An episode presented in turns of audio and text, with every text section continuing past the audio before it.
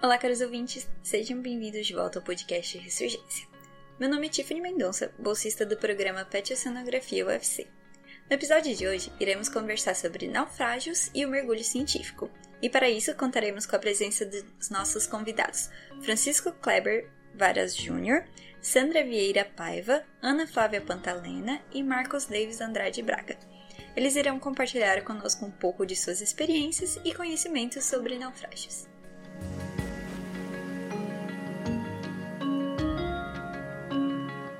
Naufrágio é a perda de uma embarcação que sofreu um acidente, afundando ou ficando presa em recifes ou baixos, que designa a parte do fundo marítimo onde a profundidade da água é muito baixa em comparação com os pontos vizinhos.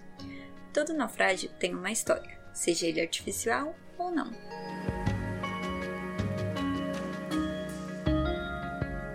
Algumas das causas mais habituais que levam à ocorrência de naufrágios são a má administração por parte de armadores, que são os principais responsáveis das embarcações e não levam em conta os efeitos das más condições atmosféricas, como tempestades, aquecimento dos mares e seus efeitos nas embarcações. Fatores meteorológicos, como a precipitação, podem provocar a instabilidade no navio, podendo causar um impacto contra sólidos que provocam danos do casco, e que podem favorecer as condições para as causas de via aquática. Danos sofridos, como a destruição intencional do navio, que normalmente está motivada pela existência de uma guerra ou conflito. Neste caso, os danos podem ser causados por uma variedade de motivos, desde a sabotagem até o impacto de projéteis, mísseis ou torpedos.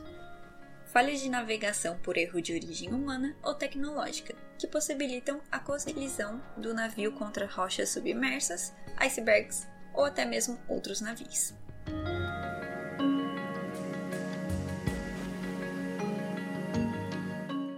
Naufrágios mais conhecidos no mundo é o Titanic, que foi um navio de passageiros britânicos que colidiu contra um iceberg na sua proa dianteira. Isso ocorreu na noite de 14 de abril de 1912, se partindo e afundando na madrugada do dia seguinte, com mais de 1.500 pessoas a bordo.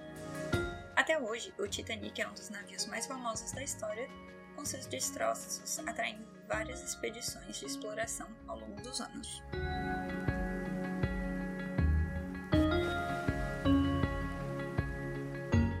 Dos naufrágios mais famosos do Ceará é o steamer ship Baron Detmond, um naufrágio encontrado no Pecém de origem britânica que foi torpedeado por um submarino alemão no período da guerra. Outro naufrágio famoso no Ceará é o Mara Hope, que após um intenso incêndio na sala de máquinas sofreu o encalhe na costa de Fortaleza.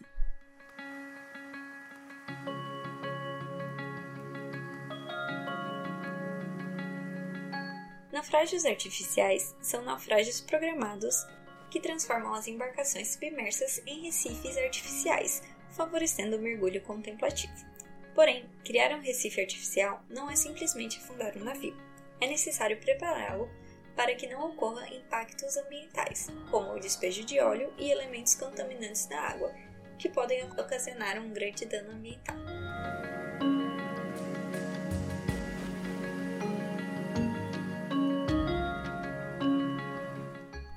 Mergulho científico é todo aquele com a finalidade de coleta de informações, seja por meio de amostras ou em forma de observações. Os mergulhadores científicos precisam de uma formação diferente dos mergulhos recreativos e avançados. Os mergulhos científicos tendem a ser mais demorados e geralmente em situações de mais estresse, por isso é importante uma boa formação.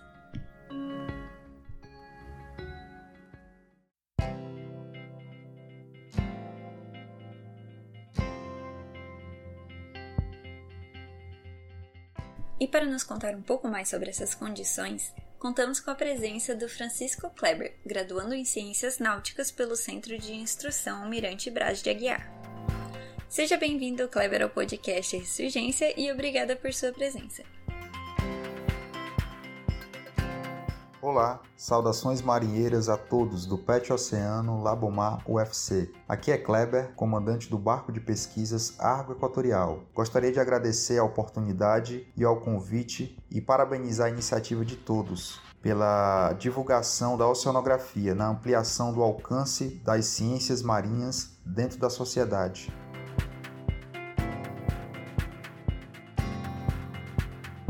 Kleber, condições oceanográficas que levam e promovem risco de acidentes causando naufrágios? Quais são as condições do mar e da costa cearense em relação a riscos de naufrágios? Conte-nos também quais são as diretrizes da Marinha a respeito dos naufrágios condições oceanográficas que podem promover riscos de acidentes causando naufrágios, a gente poderia destacar a dinâmica geostrófica dos ventos, a sua grande relevância e predominância no litoral cearense, a instabilidade barotrópica também das marés, a variação das marés, a incidência das marés, a dinâmica dela, relacionada também à parte de circulação termoalina, as correntes de marés e também a, aos parâmetros propriamente ditos da sazonalidade da plataforma continental do Ceará. E quais seriam as condições do mar e da costa cearense em relação a riscos de naufrágio? Bem, a costa costa cearense, de certa forma, ela é bem é, rasa, né? A gente pode afirmar aí que se a gente navegar a partir da linha da, da faixa de areia mar adentro, umas 20 milhas, a gente vai encontrar profundidades não maiores do que 30 metros, ok? Então a gente tem que considerar que são áreas, né? Uh, o litoral cearense tem predominantemente áreas rasas e isso influi decisivamente na, no planejamento da navegação de qualquer tipo de embarcação, seja ela embarcação de pesca, seja ela uma, uma embarcação de médio porte, um navio de grande porte. Então, isso são fatores que a gente tem que considerar de grande importância. Essa questão de você fazer um, um bom planejamento de navegação, utilizar as cartas náuticas de abrangência daquela área que você navega, vai navegar, certo? Então, tudo isso são fatores decisivos para você reduzir os riscos né, de uma provável condição de naufrágio.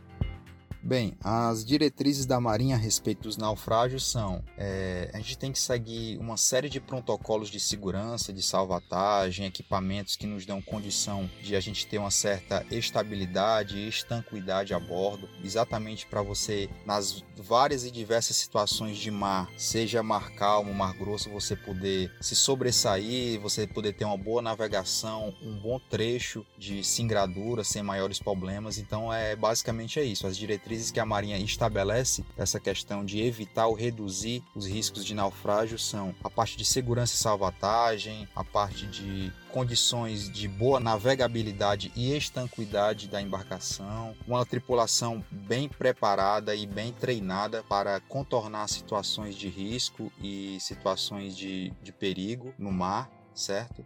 E você saber cumprir todos os procedimentos. Tem, tem, várias, tem várias publicações náuticas é, da Marinha, que é o Regulamento Internacional para Evitar Abarroamentos no Mar, abarroamentos e colisões no mar, que isso é, é, é fator decisivo em um eventual naufrágio de embarcação. Você colidir com outra embarcação ou colidir com algum objeto em alto mar, você pode causar ali uma, uma, uma avaria na sua embarcação e isso pode levar a um naufrágio, certo? Então é ter esse cuidado de você seguir os protocolos de segurança, de manutenção, de, de conservação da sua embarcação, fazer uma, traçar uma navegação segura naquele trecho que você pretende fazer uma pesquisa, ou naquele trecho que você pretende é, fazer uma singradura de um porto a outro, utilizar as cartas náuticas de abrangência daquela área de navegação, é, sempre ter cuidado também de ter acesso ao aviso aos navegantes, que é, uma, que é um aviso publicado quinzenalmente pela Diretoria de Hidrografia e Navegação da Marinha, onde ela destaca todos os parâmetros relacionados à oceanografia, à meteorologia, onde vai haver chuva, onde vai haver maior incidência de vento, onde é que vai ter maior, maior, maior efeito das correntes, da variação das correntes de marés, enfim. É tudo isso aí que a gente tem que levar em consideração, certo? Agradeço aí a oportunidade de que todos me deram e muito obrigado aí pela iniciativa de vocês. Valeu, pessoal.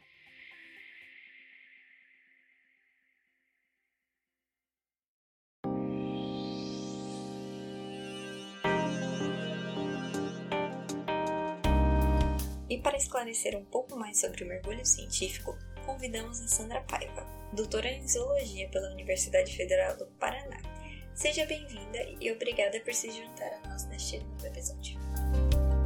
Olá, pessoal. Eu sou a Sandra Paiva, sou engenheira de pesca de formação, tenho mestrado em Ciências Marinhas Tropicais, sou servidora do Instituto de Ciências do Mar, Labomar, e atualmente estou como coordenadora do Laboratório de Mergulho Científico.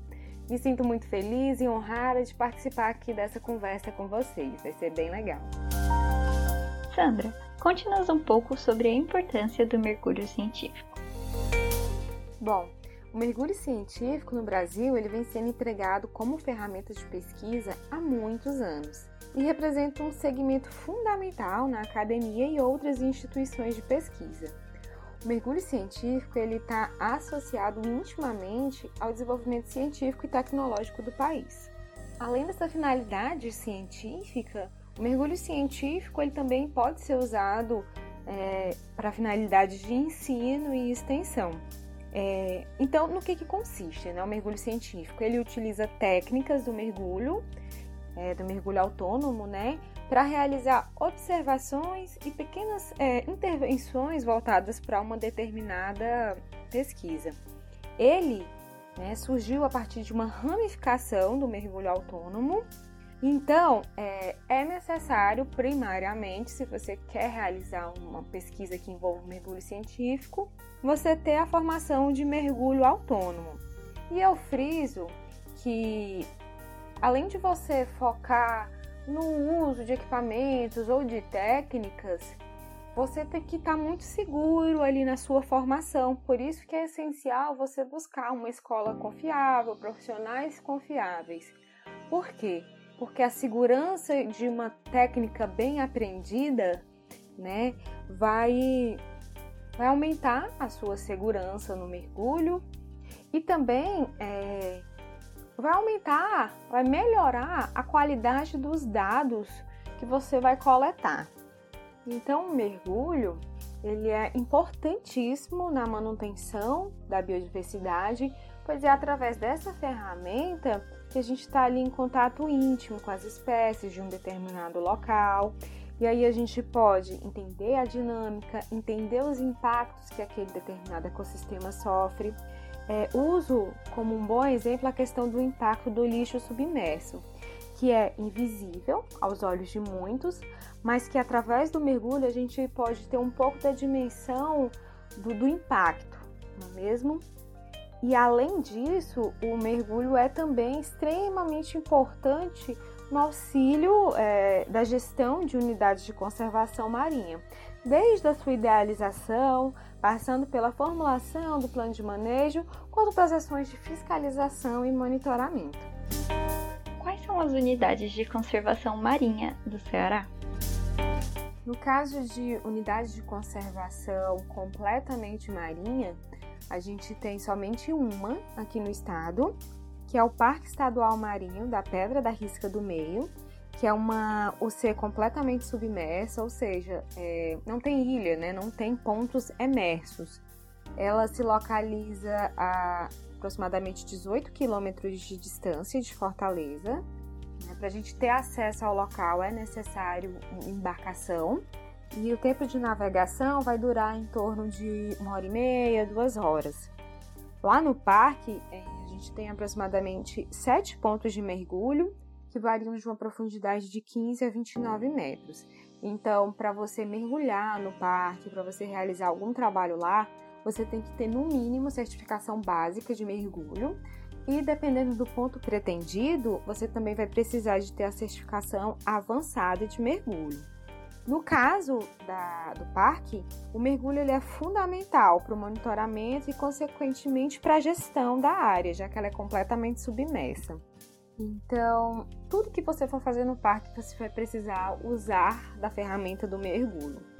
E o mergulho, assim, ele é essencial, porque a gente já identificou, por exemplo, equipamentos irregulares de pesca lá no parque, como marambaias de peixe, Através do mergulho também a gente já identificou blooms de algas que a gente entendeu que eles ocorrem sazonalmente. Teve também o evento de branqueamento de corais que a gente identificou no ano de 2020. Então eu entendo que a atividade de mergulho é essencial para SUC. Atualmente, quais são as pesquisas conduzidas pelo Instituto de Ciências do Mar?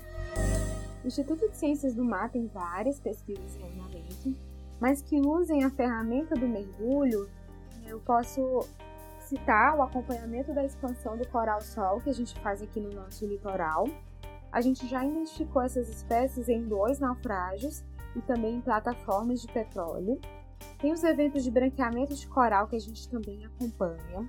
Tem as pesquisas com microplástico, onde é necessário coletar sedimento e coletar amostras biológicas para entender essa ameaça silenciosa e perigosa na nossa atualidade.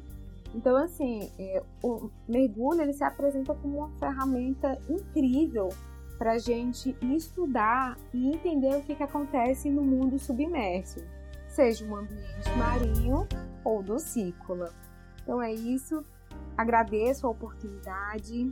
É, aconselho a todos que mergulhem. É uma experiência maravilhosa. É uma experiência que auxilia muito também a gente a desenvolver pesquisas. E espero encontrar vocês num próximo momento. Tchau!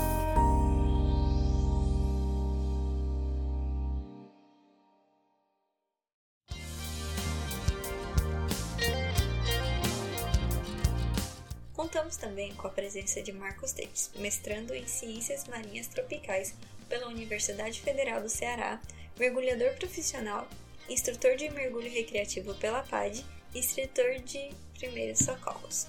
Ele irá nos contar um pouco mais sobre esse tipo de naufrágios. Seja bem-vindo, Marcos, e obrigada por sua presença. Saudações, amigos! Meu nome é Marcos Davis, sou mergulhador profissional, instrutor de mergulho da Escola Mar do Ceará e mestrando em Ciências Marinhas Tropicais pela Universidade Federal do Ceará.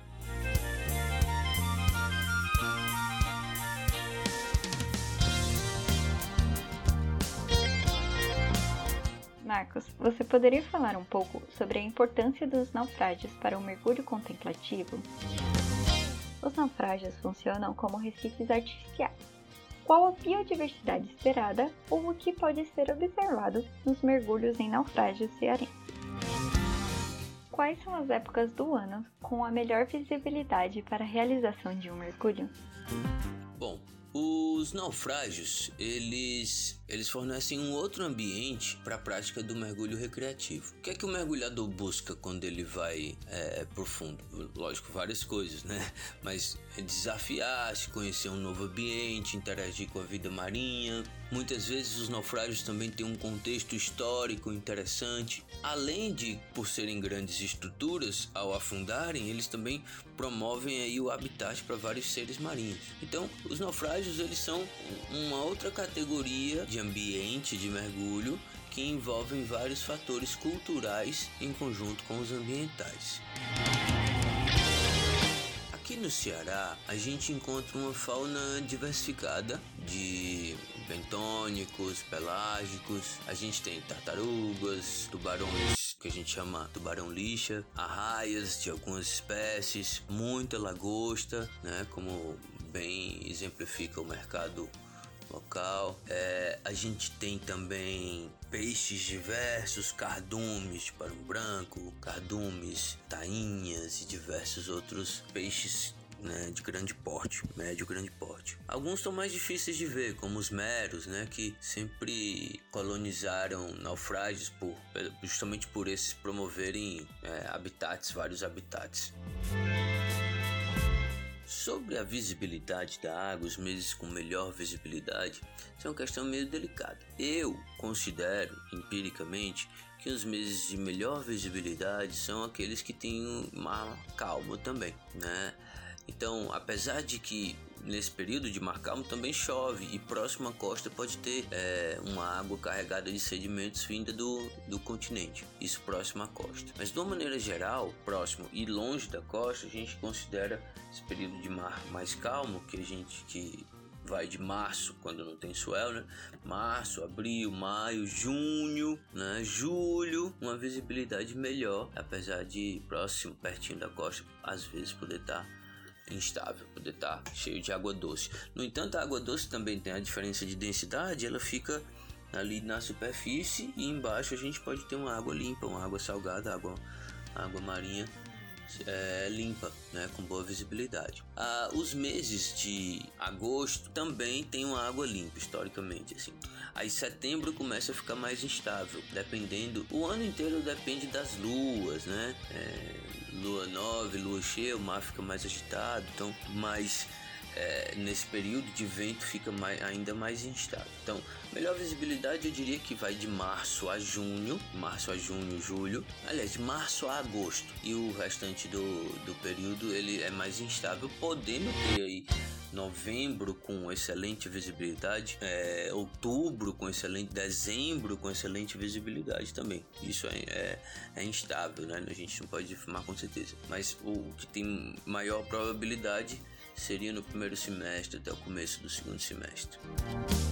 Qual a diferença entre mergulho recreativo, mergulho profissional e mergulho científico? Existem esses três tipos, essas três categorias para a gente encaixar a prática de mergulho, né? A prática recreativa, a prática profissional e a prática científica. Qual a diferença, né? Bom, o mergulhador profissional são aquelas pessoas que vão trabalhar embaixo d'água. Quando eu falo trabalhar, falo mais diversos tipos de serviço, desde serviços associados à, à navegação, navios e consertos, manutenções, etc., como obras, né, construção civil, pontes, portos, etc., quanto resgate de peças, pessoas, naufrágios. Ou seja, o mergulho profissional é um treinamento específico para essa categoria. Né? Ele não ele é uma, é uma categoria diferente das próximas duas, que são o recreativo e o científico. O mergulho recreativo é o mergulho por lazer, né? Então são, somos são aquelas pessoas que, que vão mergulhar para contemplar,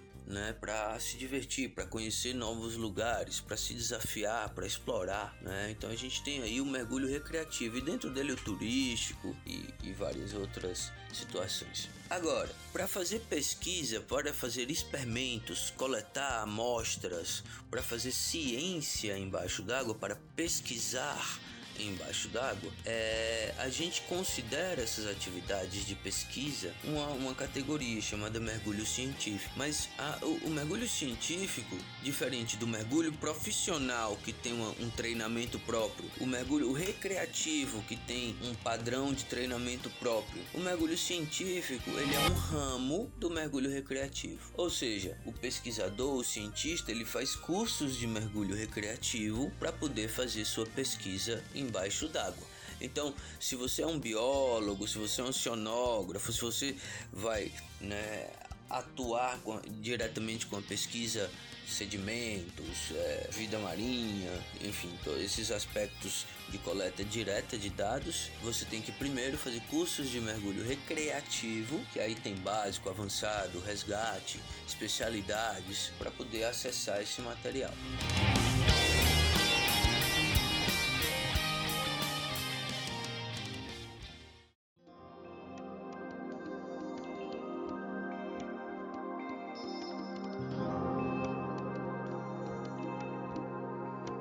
Para falar sobre outras categorias do mergulho além do científico, convidamos a Ana Pavalena, doutora e mestre em Ciências Tropicais pela Universidade Federal do Ceará, que também irá falar um pouco da distribuição dos naufrágios. Seja bem-vinda, Ana, e obrigada por sua contribuição para o nosso podcast. Bom dia a todos. Primeiramente, gostaria de agradecer ao PET Oceanografia e à professora Daniele Garcês pelo convite meu nome é Ana Flávia Pantalena, sou mestre e doutor em Ciências Marinhas Tropicais pelo Labomar, UFC. E no meu doutorado, o tema foi falar um pouco sobre o mergulho na cidade de Fortaleza. Sou instrutora de mergulho e também tenho mais de 25 anos de prática da atividade de mergulho. Ana, o estado do Ceará é um bom lugar para se fazer mergulho contemplativo? Quais os motivos? Algumas das características da, da costa cearense tornam a prática dessa atividade muito agradável. É, uma delas é a temperatura, que durante a maior parte do ano a temperatura da água costuma ser entre 27 e 30 graus. Isso torna muito prazerosa a prática do mergulho. Você pode usar simplesmente até só o, a roupa de banho mesmo, às vezes uma lycra bem fininha, isso acaba sendo um facilitador para a prática da atividade. É, outra característica positiva é a riqueza de peixes que nós temos aqui, peixes, animais marinhos, uma variedade de crustáceos. Durante grande parte do ano, a, a água aqui tem uma visibilidade muito boa, que costuma chegar de 15 a 25 metros, uma boa parte do primeiro semestre. Outra característica também são as formações né, de algas calcárias que fazem diferentes formações, proporcionando lugares onde os peixes ficam é, escondidos, acumulam muita, muita vida. Então eu poderia dizer que essas características tornam o mergulho aqui muito prazeroso. Conte-nos um pouco sobre a distribuição dos naufrágios na costa cearense. Com relação aos naufrágios, nós podemos dizer que a costa cearense tem uma diversidade de naufrágios. Alguns históricos, que participaram da Segunda Guerra, outros que são navios militares, barcos afundados propositalmente, temos o container que foi explorado também de cristais, temos várias possibilidades de mergulhos e naufrágios. Os mais próximos da cidade de Fortaleza, por estarem em um fundo lodoso, com muito sedimento, muita suspensão, é praticamente impossível mergulhar neles com segurança, então não são recomendados. Outros naufrágios, como o caso do navio do Pecém, ficam a 54 quilômetros do porto do Mocuripe e é um naufrágio excelente porém ele fica a uma profundidade de 26 a 33 metros, o que torna o mergulho mais desafiador e para pessoas que já têm mais experiência. Naufrágios como o navio dos Remédios, Nossa Senhora dos Remédios ou Macau, que são próximos à cidade de Fortim, são naufrágios mais acessíveis, próximos à costa e em profundidades mais acessíveis, até 20 metros, esses dois naufrágios conseguem ser perfeitamente visitados. É, a maior parte do ano, esses naufrágios são, são visitáveis, porém a melhor época é o primeiro semestre, quando os ventos são mais brandos e mais é, facilitando a visibilidade. Você poderia fazer um comparativo de como é mergulhar aqui no Ceará e como é mergulhar em outros locais do mundo? Com relação ao mergulho no Ceará e em outras partes do mundo, uma característica que é muito agradável a quem mergulha aqui é poder ser uma grande surpresa o mergulho. Nós encontramos uma variedade de animais marinhos nos mergulhos.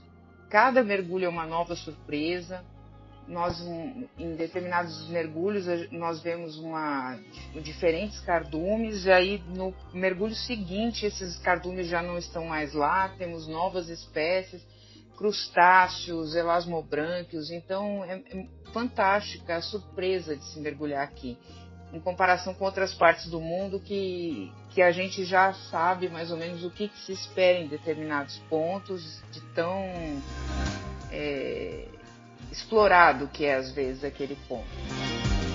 A água é quente, como eu falei, é uma água que é, é agradável à atividade do mergulho.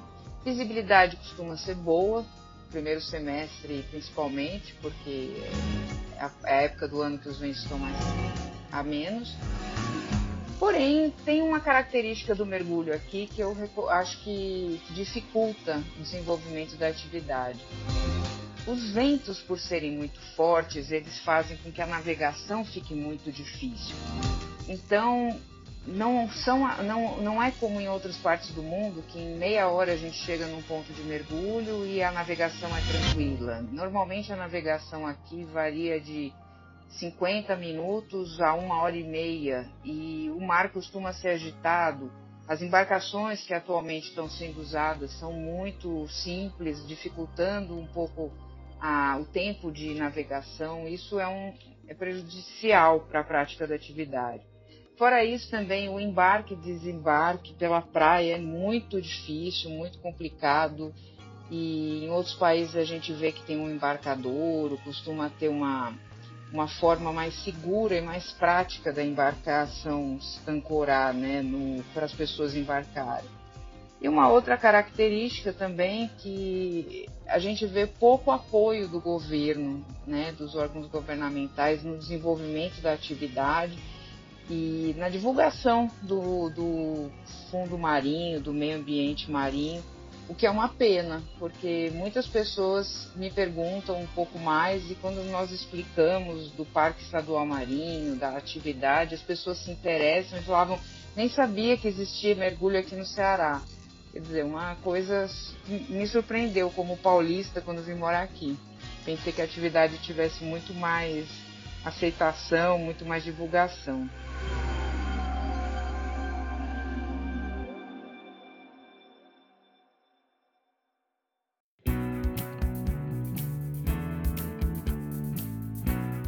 Naufrágios devem ser sempre evitados e prevenidos, tanto para evitar tragédias humanas quanto para a proteção do ambiente marinho. E quando intencional, deve ser feito com o maior cuidado e estudo possível para garantir a segurança de todos, e para que possa ser feita também preservação do ambiente e da vida marinha. E assim vamos chegando ao fim de mais um episódio. Obrigada a todos pela presença e fiquem ligados que em breve estaremos de volta.